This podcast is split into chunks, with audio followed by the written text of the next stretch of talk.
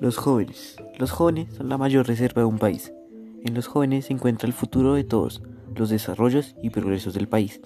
La cultura, la ciencia, las instituciones sociales, la familia, las creencias y las manifestaciones culturales. Nuestra idiosincrasia, nuestras costumbres, la manera de relacionarnos y hasta el lenguaje depende de una buena crianza y medida de los jóvenes. Por eso tenemos que cultivar la juventud. Tenemos que apoyar a nuestros jóvenes, permitirles que tengan alas para orar, mente amplia y clara, para discernir y voluntades muy definidas y fuertes para decidir. Las semillas que sembremos en los jóvenes no se perderán.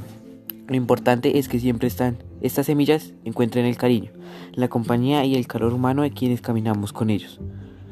Debemos criar muy bien a los jóvenes para que no se repita nuestra historia.